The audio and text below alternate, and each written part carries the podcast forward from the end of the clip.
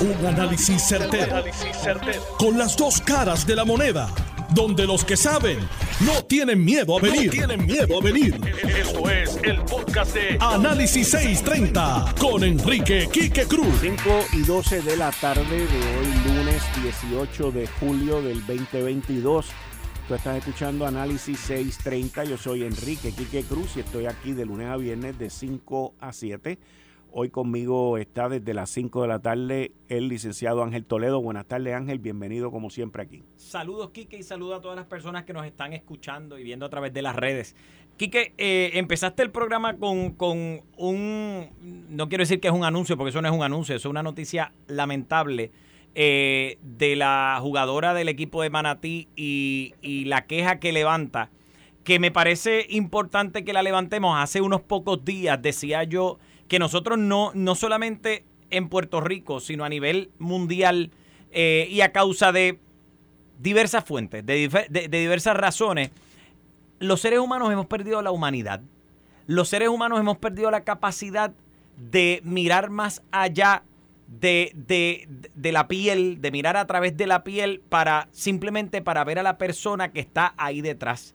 Eh, y estamos lamentablemente enseñándole no solamente a la fanaticada, estamos enseñándole a los niños, a las niñas de Puerto Rico que esto está bien. Claro, fíjate que este asunto me preocupa más porque es el asunto que está dando base a grandes, grandes controversias y discusiones en Estados Unidos donde esto entendíamos que no ocurría.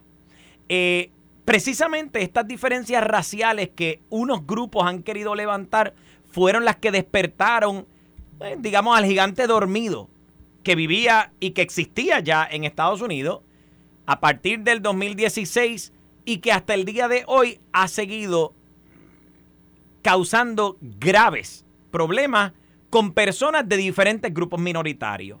Pensaríamos que conducta como esa no va a llegar a Puerto Rico, pero tenemos que lamentarnos, Quique, para decir que en efecto sí está llegando aquí. Y que nosotros como puertorriqueños y puertorriqueñas, conociendo la diversidad de gente que aquí tenemos, conociendo, y vamos a hablar del tema racial si es que les da la gana, conociendo que nosotros somos una mezcla una mezcla de culturas, una mezcla de razas, que aquí en Puerto Rico puedes tener al hincho papujo, que aquí en Puerto Rico puedes tener al, al, café con leche, si te gana de decirlo, como también puedes tener al, al negro o a la negra. Yo no sé quién tiene los pantalones de hacer un comentario de índole racial en un país donde hay tanta diversidad racial como el nuestro. Porque es que si tú me dijeras, es más, no lo acepto en un país nórdico donde todo el mundo es blanco. No lo acepto allá. Pero en un país donde la, diversidad racial la tenemos no en el vecino, la tenemos en la casa. La tenemos en la abuela, si quieres, si quieres con el reflán de tu, de tu abuela donde está. ¿A quién se le ocurre que es adecuado en un juego de voleibol contra la las deportistas del equipo contrario lanzar improperios de este, de este tipo. Yo recuerdo cuando íbamos a los juegos, qué sé yo, en la escuela, que teníamos el equipo contrincante y tú podías eh, gritarle que eres un flojo, que eres una monga. Si eso es lo que te hagan, grítale eso, no hay problema. Porque te quieres desahogar o porque quieres animar o lo que fuera. Pero hacer un comentario de clara, clara índole racial a una jugadora y enseñarle a nuestros niños y niñas que se están levantando como fanáticos y fanáticas del deporte que eso está bien, que eso está correcto, pues, Quique, no, no, no es que solamente puedo entender, aplaudo el que hayas abierto tu programa de esta forma, que hayamos echado para el lado los titulares que no, están, no estamos diciendo que no son importantes, pero que hayamos echado para el lado los titulares para que tú levantes la voz sobre una situación que yo creo que cobra mucha más importancia porque tiene que ver con la humanidad, porque tiene que ver con el ser humano aquí en Puerto Rico y las porquerías que estamos dispuestos a hacer. Así que yo te aplaudo eso. Gracias. Gracias, Ángel. En línea telefónica tengo a Shirley Ferrer. Buenas tardes, Shirley. Hola, buenas tardes a todos los radioescuchas.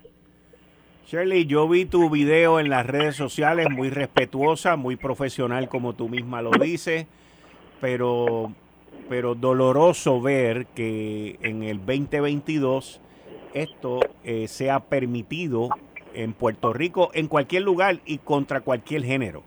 Porque es, algo que yo lo veo como completamente inaceptable luego de, de todo lo que hemos aprendido y de todo lo que hemos vivido. Pero te agradezco que me hayas contestado la llamada.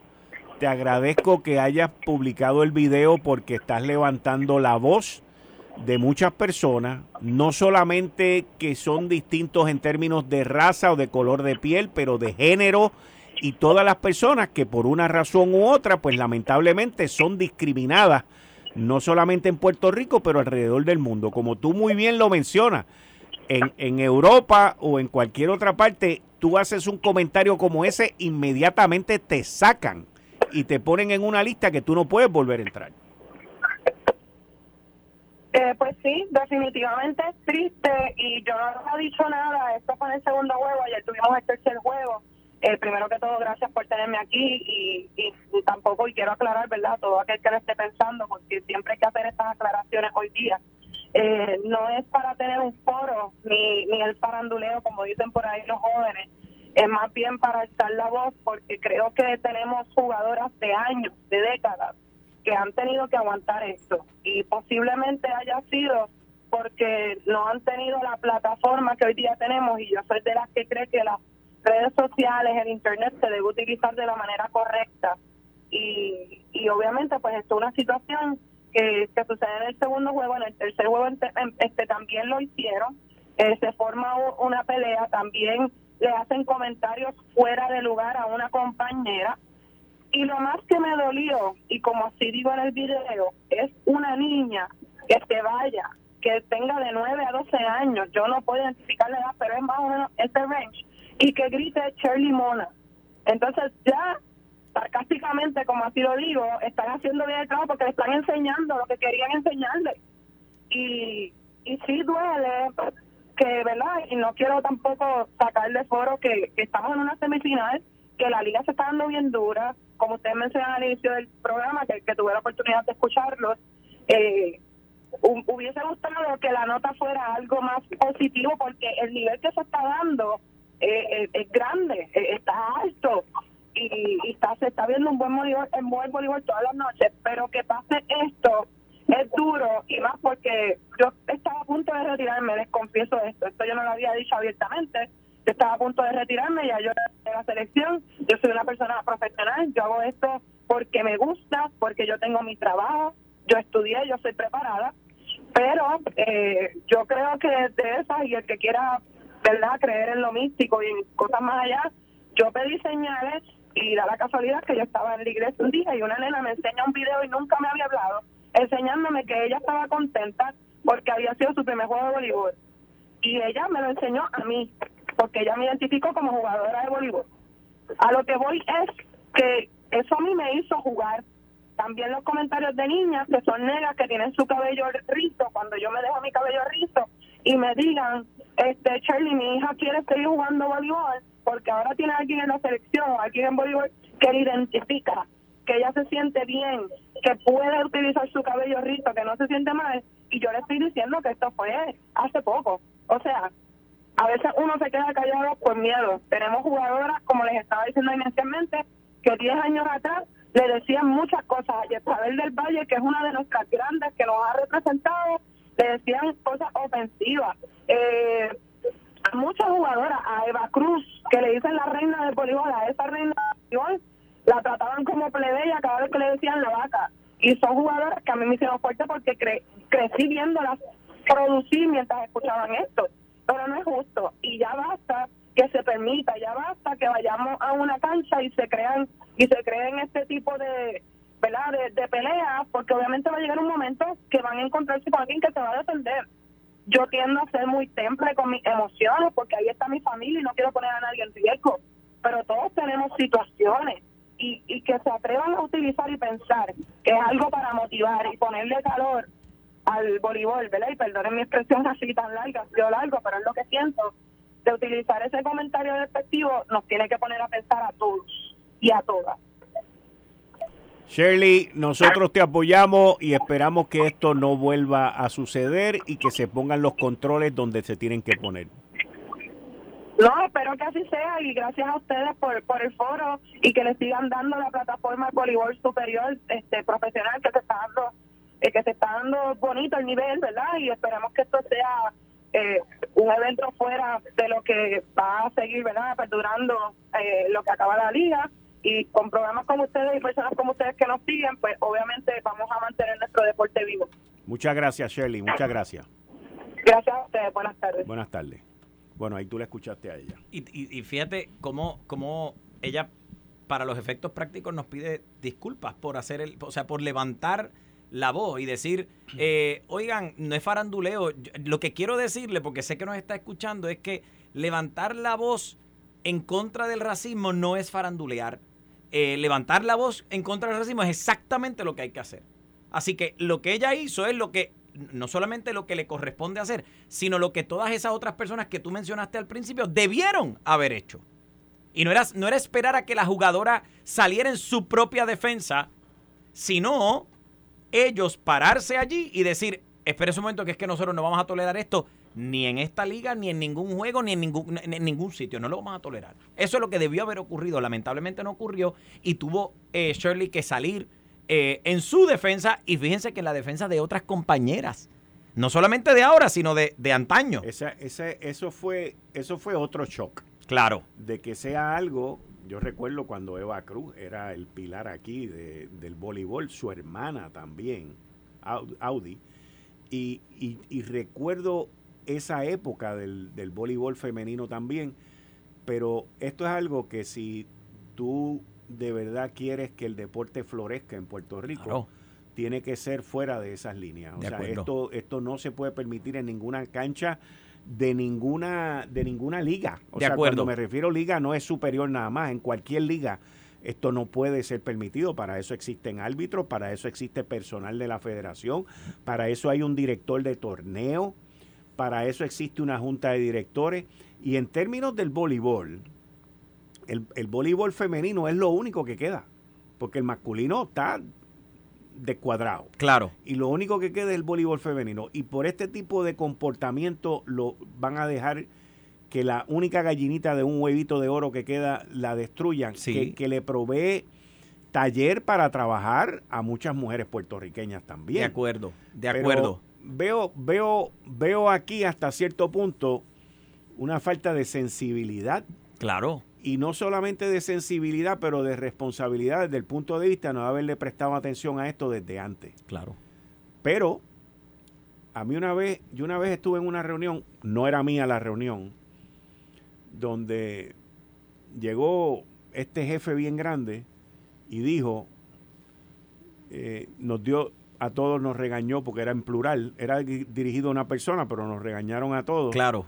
Y dijo, yo no voy a seguir regañando aquí a nadie porque si no me voy a encontrar a mi ombligo. Y yo no entendí lo que él dijo en ese momento. Okay. Después me explicaron que era que como todos tenemos un ombligo, pues él también estaba metido en eso. Va a llegar en aquel, ahí. En aquel momento yo no entendí lo que el tipo dijo.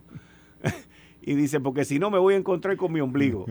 Y dijo, pero desde hoy todo lo que ustedes han hecho en el pasado queda perdonado, pero el que lo vuelva a hacer lo voto. Está bien, y eso está bien. Y, eso es lo que la federación y la liga debe de implementar desde el próximo juego que se vaya a jugar, no solamente en semifinal o final, pero en el torneo completo. Yo quedé sorprendido hoy, porque tú empiezas a mirar, cuando tú empiezas a buscar información, tú empiezas a mirar y empiezas a buscar información. O sea, el voleibol femenino en Puerto Rico se llevaba dos y tres páginas cuando estaba en semifinal. Claro. Vete, búscate, en no, no existe. No hay nada. No existe, no existe. Y llamé a reporteros amigos míos de deporte y me dicen, es que no nos envían la información. Y me imagino que con los recortes que han habido, pues los periódicos y los medios tampoco mandan gente para allá. Claro. Pero si Roma no, si Mahoma no viene a la montaña, la, la montaña va donde Mahoma. Así mismo es. Así que yo eh, completamente vergonzoso esto que me enteré hoy. Voy a hacer una pausa y continúo aquí con el amigo, compañero, licenciado Ángel Toledo y vamos a continuar con los demás temas. Todavía estamos buscando si Edison nos deja saber si aparecieron los 44 millones de pesos, pues que nos deje saber. Le tengo la musiquita ahí prendida para que se ponga al día con todo esto. Pero mientras tanto, vamos a una pausa. Regreso en breve.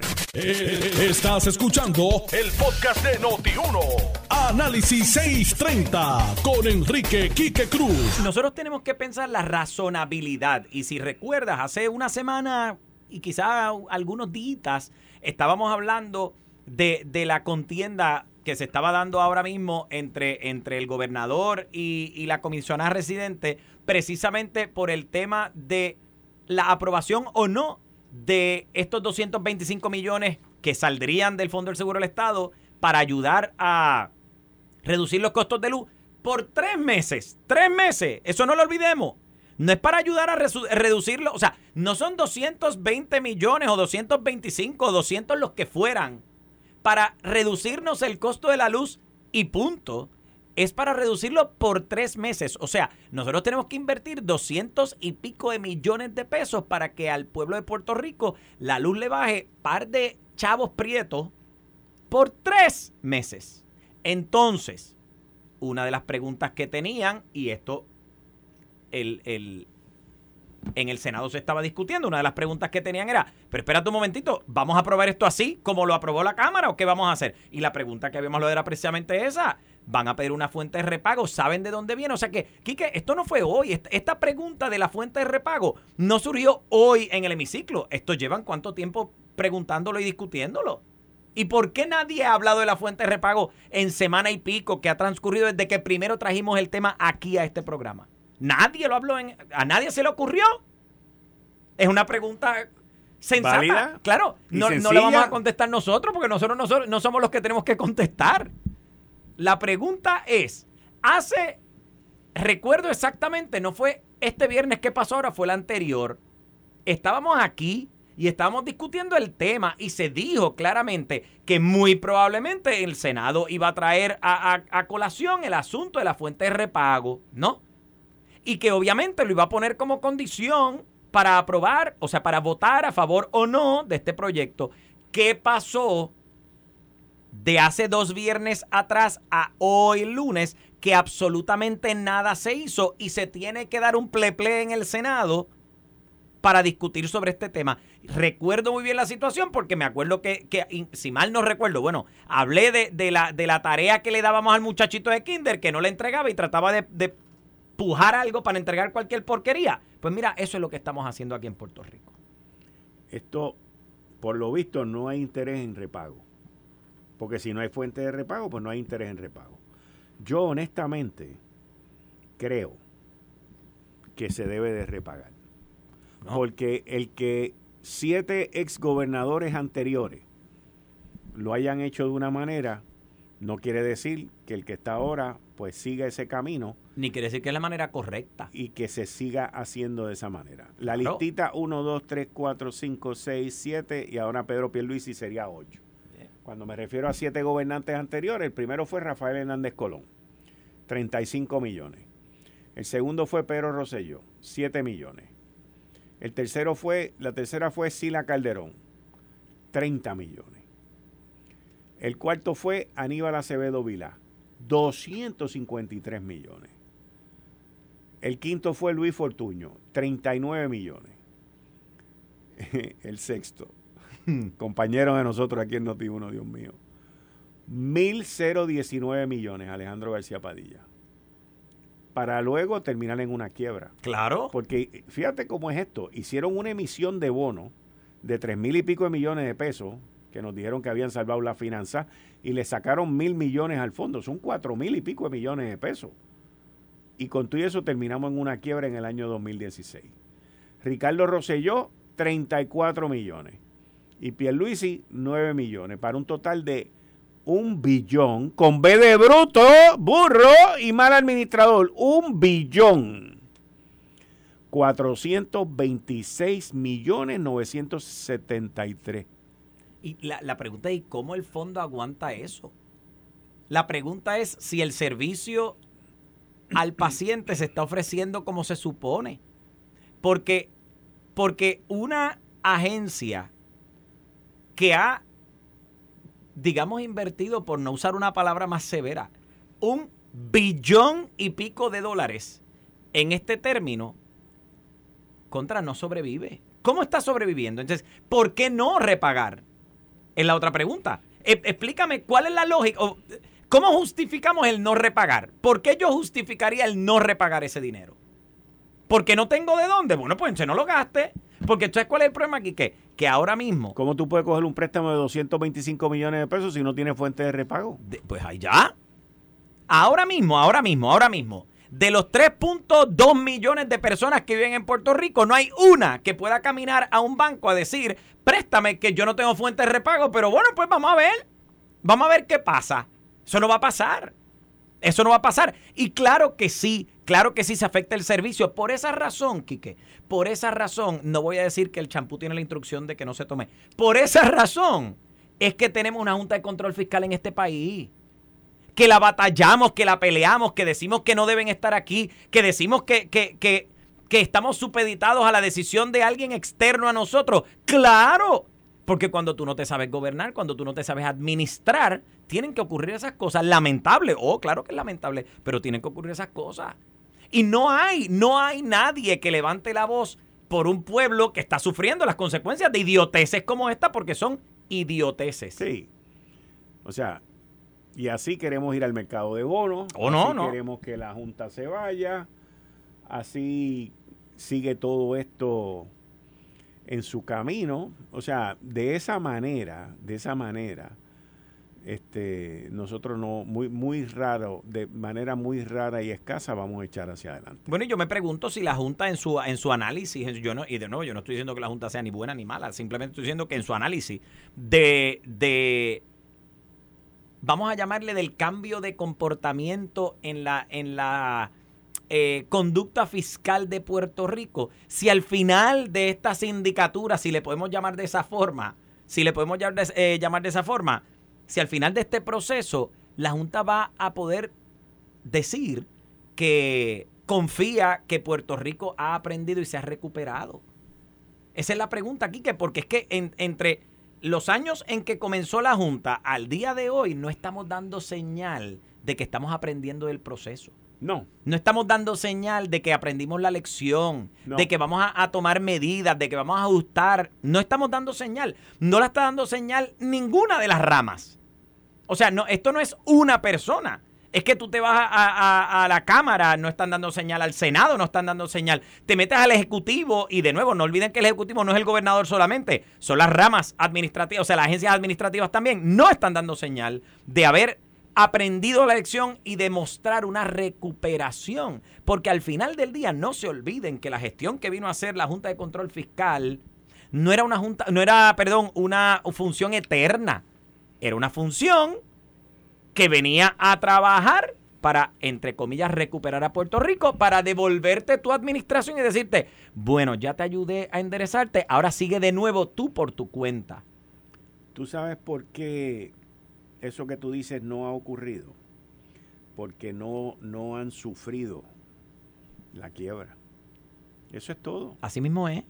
Donde único vamos a sufrir la quiebra es en la Autoridad de Energía Eléctrica. Ahí es donde único vamos a sufrir la quiebra. Aquí, nosotros en, en, en los distintos programas de análisis y en la prensa y en todas las áreas de comunicación, aquí criticamos, criticamos aquellas personas que se van a quiebra y que dejan pillado a la gente. Así mismo es. ¿Cierto o falso? Sí, claro que sí, claro que sí. sí tacho, lo critican. Bueno, y te marcan el, crédito por cuánto, 10 años, 7 años, 10 años. Exacto, exacto. No puedes coger ni un bombón. Y critican y, ah, que me dejó pillado, ah, que me hizo esto, ah, que me hizo aquello. El gobierno de Puerto Rico ha hecho exactamente eso en este proceso de quiebra, porque dejaron pillado a los mismos que le prestaron dinero, que fueron los bonistas. Claro. En su mayoría fueron puertorriqueños los que pusieron sus ahorros ahí.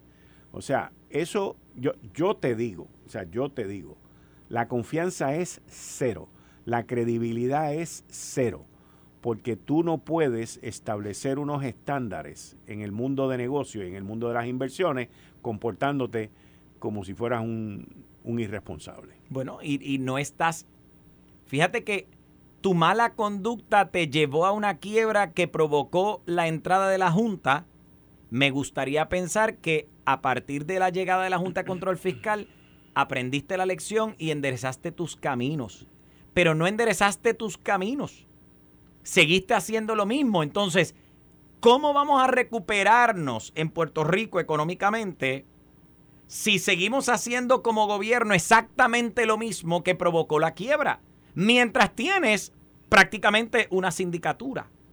Mientras tienes un ente externo que tiene que pasar juicio sobre tus entradas, tus salidas, tu fondo operacional, si te aprueban o no te aprueban. O sea, tú tienes a alguien que te está diciendo cómo tú vas a usar tu dinero y tú le estás diciendo, pero es que todavía yo no sé usarlo, yo, yo no sé usarlo. Entonces, cuando sea, la Junta de Control Fiscal no va a estar en Puerto Rico eternamente, cuando se le acabe el guiso a la Junta. ¿Qué vamos a hacer? ¿Con qué confianza? Y fíjate que aquí no estoy hablando de los bonistas que ya cogieron el cantazo.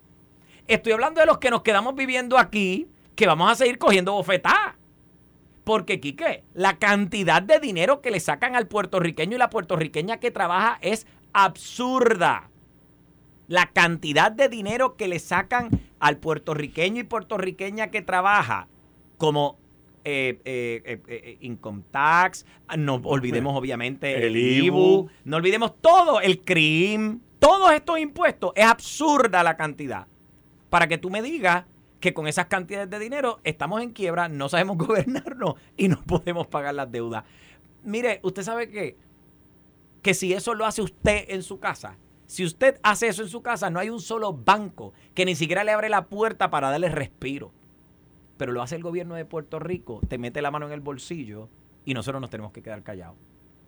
Y nosotros nos tenemos que quedar callados. Esa es la parte preocupante. Nos tenemos que quedar callados. Mientras tanto, lo voy a decir otra vez, seguimos teniendo una Luma con un contrato una corporación público-privada que no se supervisa, mal supervisada, mal dirigida, totalmente mal dirigida. Porque vamos, si hay una buena supervisión de parte de la, eh, alianza público-privada, que venga y lo demuestre. ¿Dónde está la buena supervisión? Y ese dinero, Quique, nos va a costar a nosotros. La quiebra triple nos va a tocar con el contrato de Luma. La quiebra triple. Esa gente nos va a llevar a la triple quiebra. Eso te lo, lo dejo ahí para no seguirlo repitiendo, para que me deje para el próximo programa volverlo a decir. Muchas gracias, Ángel. Muchas gracias. Esto fue el, podcast de Notiuno. Análisis 630 con Enrique Quique Cruz. Dale play a tu podcast favorito a través de Apple Podcasts, Spotify, Google Podcasts, Stitcher y notiuno.com.